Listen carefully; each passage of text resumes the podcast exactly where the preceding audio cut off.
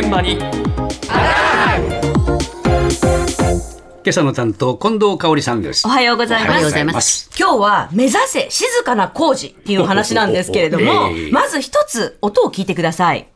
タッカーと呼ばれる工具になりましてあのホチキスの針のようなものを打ち出して止めていくような工具になるんですけれども従来のものが結構大きいですよね。びっくりしますね。で開発品ですとちっちゃくなりましたね。なんだ？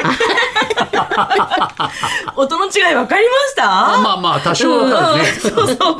うるさくて当たり前の工事現場なのに、静かな工事を目指して開発を続けているというところなんですけど、いいね。はい、株式会社丸高工業のサイレントシステム事業部事業部長の柳秀和さんに、この開発のきっかけを伺いました。あの弊社は改修工事専門の施工会社になるので業務時間は常に建物利用者様が使用しない時土日夜間作業が当たり前の状態だったんですけども夜間作業だとか土日作業っていうのが続いてしまうことによって、まあ、社員が辞めてしまうということが多くありましてで、まあ、このままでは事業の継続が難しいんじゃないかというところで問題をなんとか解決したいというところでこの取り組みを行ったと。まあ、その音がしなければ平日のあの皆さんと同じ時間帯で業務ができるんじゃないか機械を音が出ないものにすればいいんじゃないかっていうところで試行錯誤して作っていったっていう形に。そうね、改修工事。周りの人の話じゃなくて社員が辞めちゃうからそう、そうなんです。そうなんですよ。だって、こう、改修工事って、普通の業務とか生活がある中で行うじゃないですか。そうするとね、騒音のクレームが来やすいんですよ。で、そうすると工事を中断したり、工期が伸びたりして、現場への負担が大きい。だから静かな工事になれば、依頼主も、現場で働く職人も、社員も守れるということで、14年前に、社長がもう静かな工事を目指すぞ！決めた。だけど、工具メーカーに掛け合ったけど、全く相手にされない。は静かな工具って何ですか？って。で、それならということで、工具メーカーで働いていたような人を雇って、自社開発をすることにしました。あそうなんだ。そう。で、さっきタッカーっていうの聞いてもらいましたけど、あとね、ビスを締める工具とか、台車、いろいろ聞き比べさせてもらったんですけど、一番驚いたのが、はい。マンションの外壁なんかをこう、か改修工事で剥がしますよね、タイルを。タイル剥がすはいはい。えあの音、ちょっと大きい音しますが、聞いてください。これが従来のやり方。あ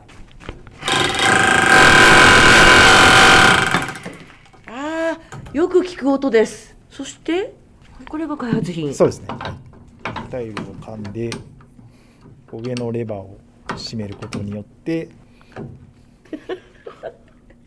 ええ剥がれましたね。はいえ音しないじゃない？ー、何 よほぼ音はしません。すごいね。すごいですよね。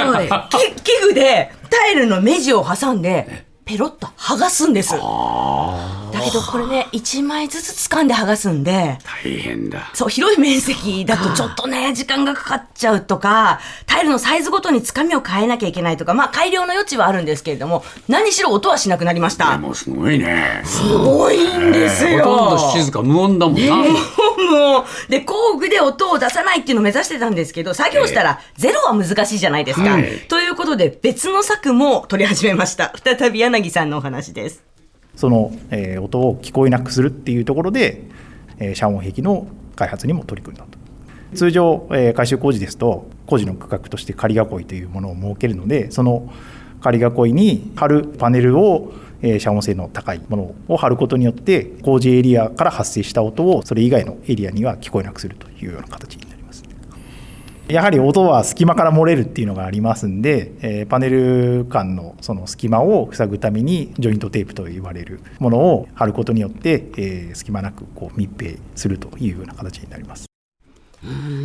あの、仮囲いっていうのは普段は石膏ボードを使うんですけれども、そこに防音効果の高い壁をつけようと。はいで、しかもその隙間もちゃんと布テープで 塞いでいこうっていうことなんですけど、この防音壁でできた箱に工事の機械を入れて、どのぐらい音が変わるか 実験しました。えじゃあお願いします。うるさいですね 入りました。そして蓋を閉めます。そして隙間を塞ぎます。ーあらららマジックテープで貼るんですね。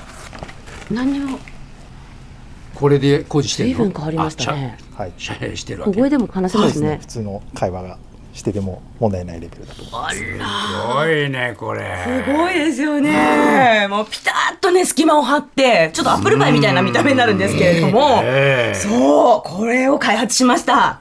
だけど、ん。結構他の建築会社の人とかに、ええ。取り組みとしては素晴らしいけれど、本当に静かなのって 必ず聞かれるそうなんですよ。でね、じゃあ実際の工事ではか、えっと、活躍できているのか、ええ。最後に、稲えっと柳さんに伺いました。実際に昼間工事しててもクレームが来なくて病院ですとか昼間は診療してます夜は入院患者さんいらっしゃいますっていうところで24時間工事する時間帯がないっていうような状態が続いている中でも、まあ、弊社のシステムを使っていただくことによってですね工事を実現可能にしたというような事例もあります。あの工事内容にもよるんですけどもあ本当に工事してたのっていう感想をいただいた工事もあります。あの全ての工事がこう昼間に変換しないと意味がない部分があるのでコンクリートを打撃するとか振動を与えるような音はまだ低減できてない部分がありますんで今現在もそちらの取り組みは行っている最中です。さっきみたいにね、聞いてもらえば、少しずつ使ってもらえるようになってきているっていうことなんですけれども。これ結構お金かかるんじゃないの？私も聞きました。さっきのせあの防音壁、石膏ボードよりも確実にコストアップなんですが、夜間工事の際の作業員の労務費って、夜間割増で3割から5割アップだそうなんですよ。これをお昼にすることで、その分が、えーま、賄えるんじゃないかということなんで長い目で見るとコストダウンにつながるかなと。いうところではありましたがまだね、昼と夜のハイブリッド工事が多いので、まだまだ静かな工具作っていきますよと。そうですか、はい。これ丸高工業さんでしょ？そうです。他の会社に貸し出しもあんの？あ、もうもちろん今ね、全体的に広めていこうとしています。いやいや素晴らしいね、これはやっぱり従業員もね、周りの人たちにも、えー効果が上がるからね。影響大きいと思いますよ